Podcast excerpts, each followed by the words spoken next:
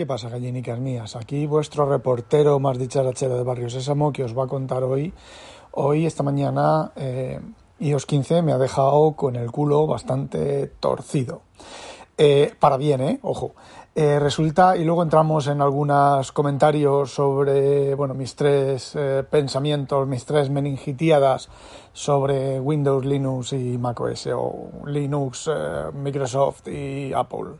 Bueno, eh, la cosa es que, bueno, os comenté que he devuelto los, el, iPad mini y la funda están en camino, entonces tengo el tracking de, UPS y bueno, pues eh, un PDF que te, genera Apple, lo bajas, lo imprimes y yo el PDF ese pues lo tengo en, o sea, no, no, lleva enlace, hacer enlace al, al, link del, tracking. Entonces, la manera de ahorrarme de teclearlo, porque es un número bastante largo, es, eh, bueno, pues reconocerlo, ¿vale? Hacerle OCR. Entonces me he acordado de lo que tiene iOS 15. Digo, antes de hacerlo con el Note 10 Plus y el palito y todo esto, pues voy a ver el iPhone qué tal funciona con el con esto de las fotos. Entonces he hecho una captura de la, de la, del PDF porque el PDF estaba en vertical, o sea, el número del tracking estaba en vertical y los dos programas que tengo, bueno, he probado a seleccionar el texto en vertical y no lo selecciona, ¿vale? Lo selecciona en horizontal. Cosa que, bueno, vale, pues tampoco, tampoco tiene mayor importancia. Pero bueno, la cosa es que he hecho una captura de pantalla. La captura de pantalla la he. Entonces he tocado, o sea, después de hacer la captura de pantalla, he hecho zoom para que se viera más o menos grande. He hecho una captura de pantalla, he tocado en la captura de pantalla, le he tocado a lo de reconocer el texto y me ha reconocido el texto vertical. Digo, mira, se salva, ¿vale? Entonces he hecho tap en el, en el tracking y me dice copiar, seguir, tracking. Me ha dejado con el culo torcido. Le he dado a seguir tracking y efectivamente me ha llevado a UPS, me ha puesto el tracking y me ha seguido el tracking. Y está en reparto los, una de las dos cosas que he mirado. Eh, sí, vale. Oh, oh, oh, qué maravilla, qué maravilla! Eh, no sé si eso lo hace el Note 10. Creo que no lo hace, ¿vale? Con el palito. Con el palito sí, copias el texto y te vas a UPS y lo pegas. O sea, te hace el OCR y lo pegas y ya está. Si no te lo reconocen vertical, pues rotas la imagen, la captura de pantalla y lo...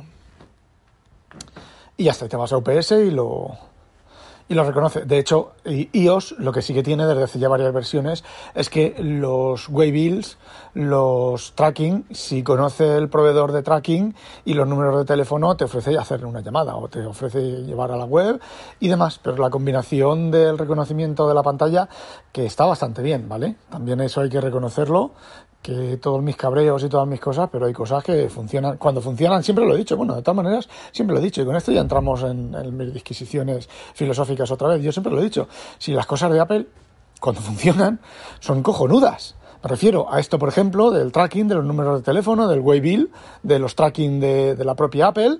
Eh, tracking que son reconocibles porque uno Z o 2Z, 3Z creo que es, son de, de, UPS y se sabe que son de UPS. Los de DHL no, los de DHL es un número, pero como lleva el número de Waybill de, de W que empiezan las facturas de Apple, pues eh, también te lleva al, DHL sin, sin, problemas. Y luego el tema este de que es un número, es una, es una URL o lo que sea, eh, tocas en la flechita de al lado y se despliega una previsualización de la página web. A ver, tiene cosas muy chulas y esas cosas están bastante tiempo y esas cosas pues eh, suelen funcionar bien, ¿vale? Bueno, eh, pero el problema está en que cada año te sacan un iOS y cada año tenemos el mismo problema, por estas fechas tenemos el mismo problema. Las cosas no dejan de funcionar, las cosas, eh, bueno, pues la 501 ya me dura, me dura la batería menos que con la 5.0. Eh, ¿Qué queréis que os diga? El, por ejemplo, en los iPad. Los iPad con la, el iPad Pro de 11, el M1, con la 5.0, pues la batería sí cierto que me duraba más o menos igual la batería en standby. Me duraba más o menos igual que con, con iOS 14, pero es que desde que le he puesto la 501, el otro día lo, te, lo puse, lo puse 20, un 20% de batería durante la noche. Estaba al 100% y un 20% de batería durante la noche en standby.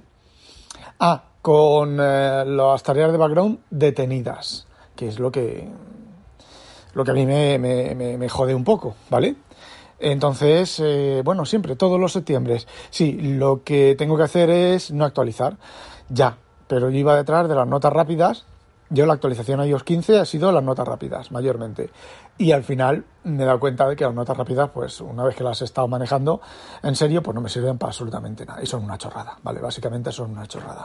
Porque he preguntado en varios sitios qué ocurre si tú haces una nota rápida de un... de un... Em, de una página web y el contenido de la página web cambia porque el chaval pues haga una actualización, añada texto, corrija una falta de ortografía, ¿qué pasa? ¿Eh?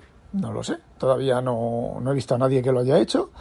Y bueno, pues eso, la nota rápida me da la impresión de que es una cosa que mm, tiene ahí Apple pues para...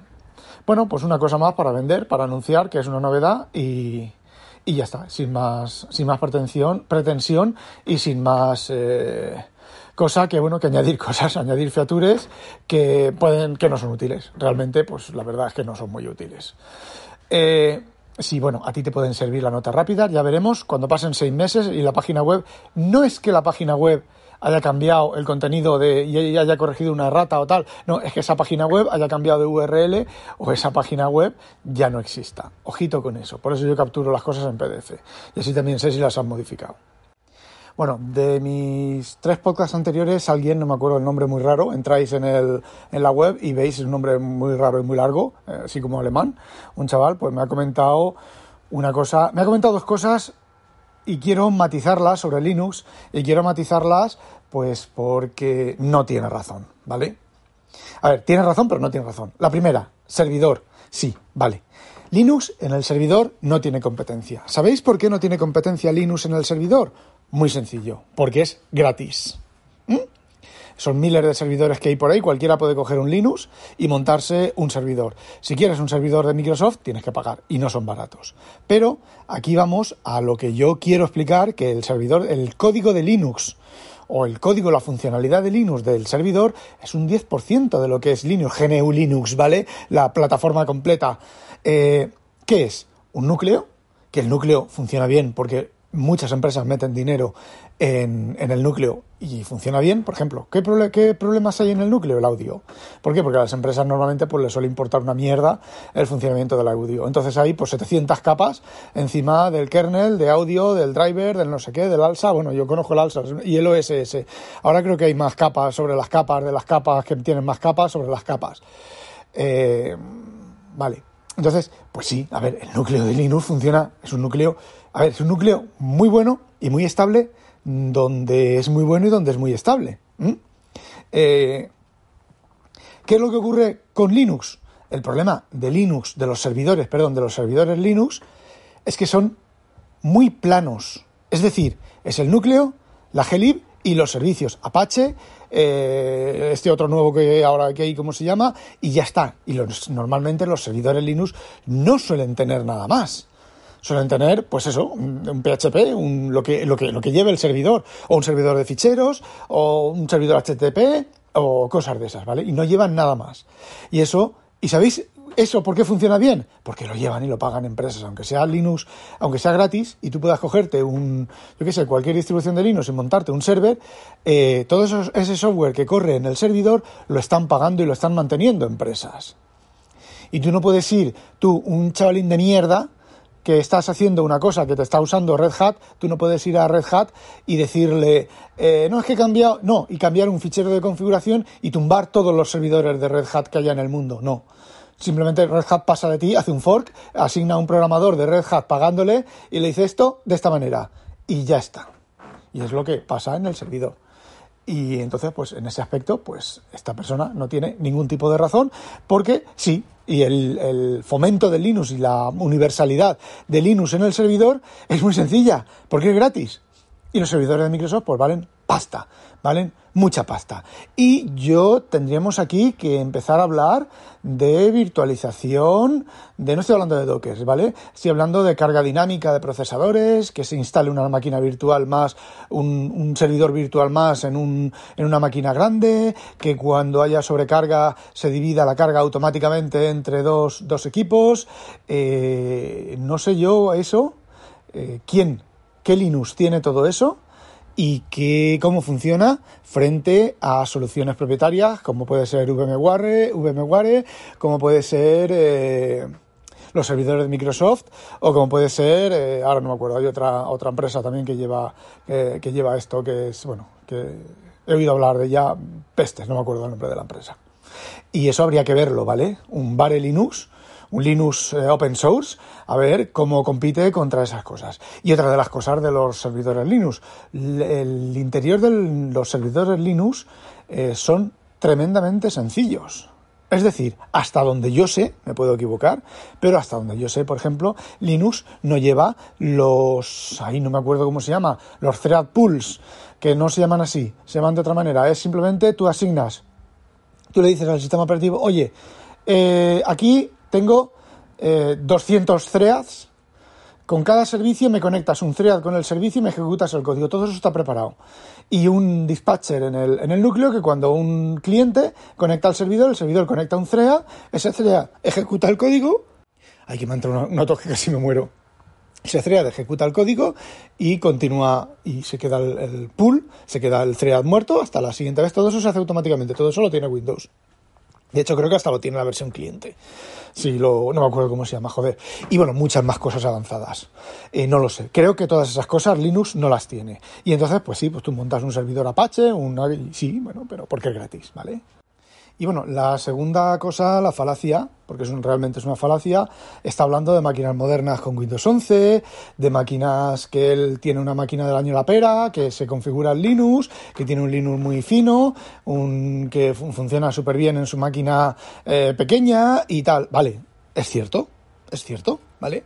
Es cierto que Windows 10 pues, necesita más equipo, Windows 11 necesita, crecido artificialmente, necesita eh, mucho más equipo. En mi caso, pues tanto mi BTO como el equipo del curro, pues llevan Windows 11. Eh, creo que el servidor mío que tengo aquí, el ordenador aquel de que os hablé, que era mío y que ahora está, me lo compró mi jefe, pues ese no creo que soporte Windows 11. Tampoco se lo voy a instalar si no me lo, si Windows, Windows en sí no me lo ofrece. Bueno, y Windows 10 va a continuar siendo. Windows 10 va a continuar siendo soportado. Eh, o sea que no es que Windows 10 se vaya a morir, de momento. Bueno, también conocemos a Microsoft que ha, dicho que Windows 10 va a seguir para el sector de empresas y el año que viene dice que acaba el soporte de Windows 10 en 2023 y acaba el soporte de Windows 10 en 2023, ¿vale? También son bastante, para esas cosas, son bastante rapidillos cuando les da. Cuando el iluminado de turno está cagando, caga la mierda y dice, uy, qué bonita, vamos a hacer esto así, que esta mierda que he cagado es muy bonita.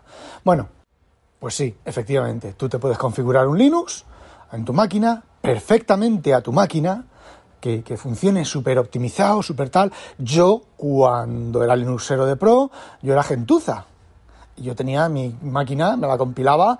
Cada vez que salía una, versión nueva de, de, un paquete, yo me lo compilaba con mis opciones específicas de compilación, a lo último, ultra rápido, y se notaba, ¿vale? Luego instalabas una mandriva, la compresa con alas o instalabas una Debian, joder, que sí se notaba la diferencia de rendimiento.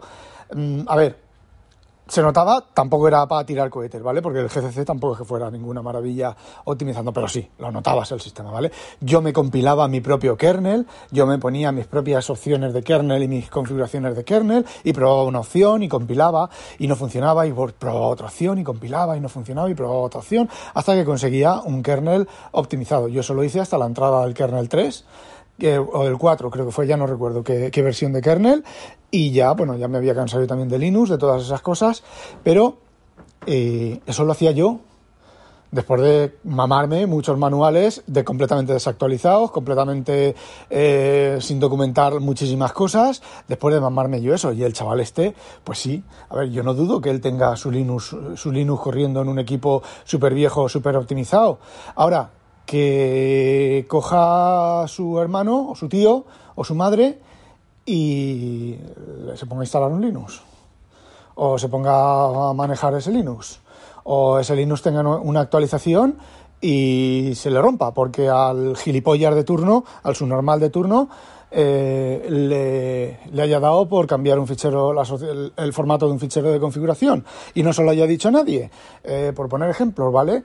Eh, luego te vas y yo, que me, me ha pasado, eh, exactamente eso, a mí me ha pasado, yo he ido a la, documentación, no había documentación, la documentación no estaba actualizada, bueno, pues qué pasa, qué pasa, mirando aquí, mirando allá, una lista de reportes de bug, esto ya no funciona en, el paquete, esto ya no funciona, hasta que alguien dice, sí, es que se ha cambiado el formato de este formato de fichero a este otro formato de fichero, y estas opciones han cambiado de aquí a allí.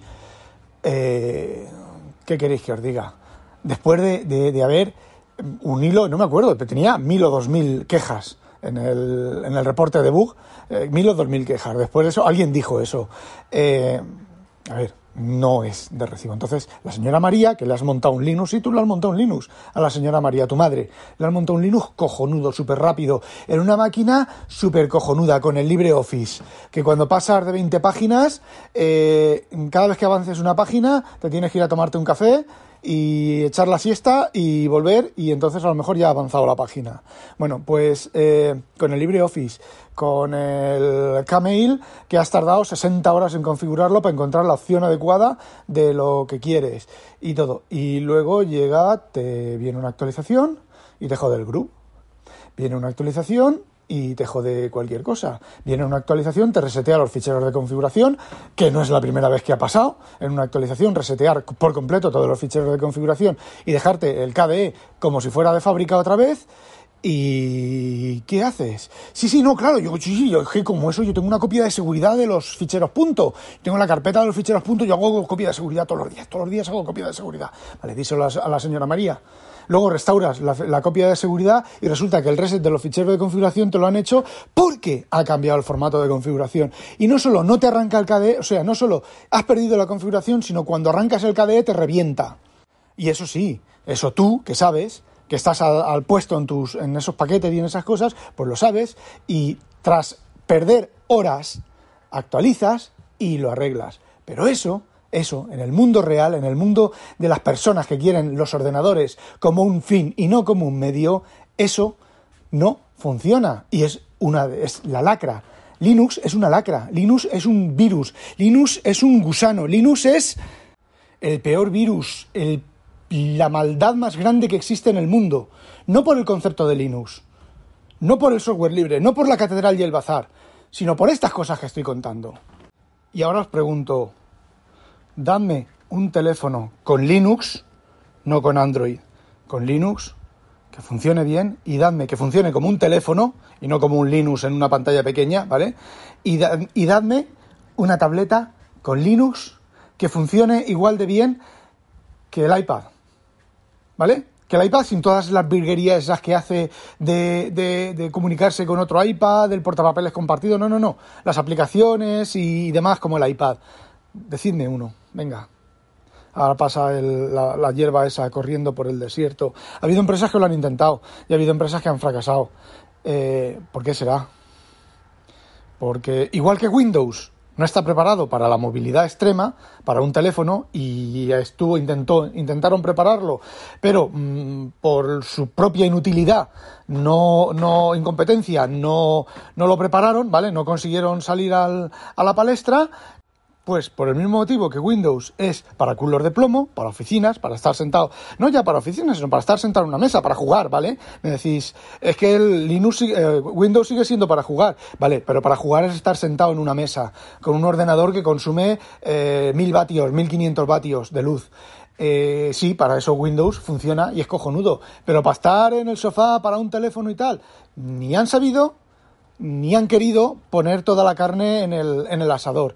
Eh, pues con Linux es exactamente lo mismo. Linux es un sistema cojonudo para servidores. Punto pelota. Fuera de los servidores, una puta mierda pinchada en un puto, de puto palo de mierda. Y es un virus. Y todos los intentos que intentáis que hagáis por porque Linux sea mejor y Linux, este es el año del escritorio en Linux, bla bla bla bla bla bla. Todo eso, mientras no unifiquéis, mientras no sigáis las mismas normas que la catedral, eso no va a ser.